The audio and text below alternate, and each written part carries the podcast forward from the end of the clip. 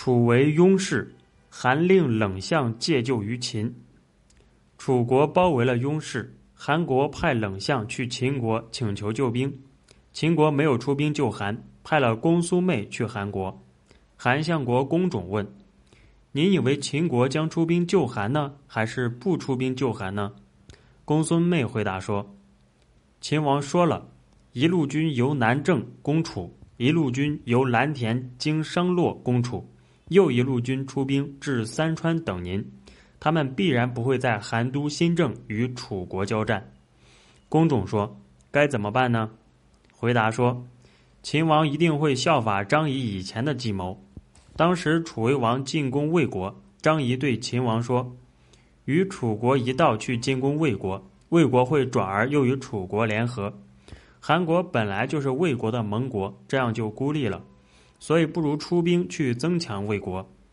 在这时，楚国正攻打皮氏，魏国因秦国出兵而力量增强，楚威王大怒，楚与魏大战，秦军便占领了魏国的西河之外返还。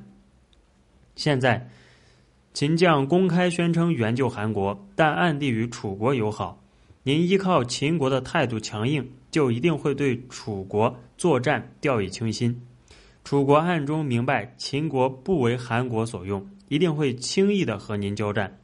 您战胜了楚国，秦国就会趁势占领楚国土地，再用这块土地交换韩国三川而返。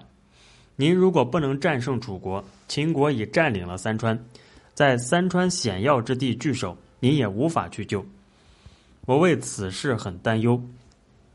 秦臣司马康三次往返于楚都燕鄂。甘茂和赵宪在秦楚边境会晤，扬言要制止楚国进攻韩国。其实双方仍在密约攻韩。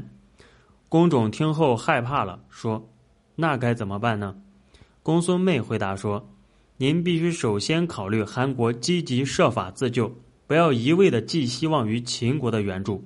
首先考虑加强本身，不要落入张仪的骗局。”所以，您不如立刻让韩国与齐国、楚国联合，秦国孤立后就一定与韩国妥协，而放弃攻韩的打算。这样，您所疏远的只是张仪而已，其实同样没有失去秦国的支援。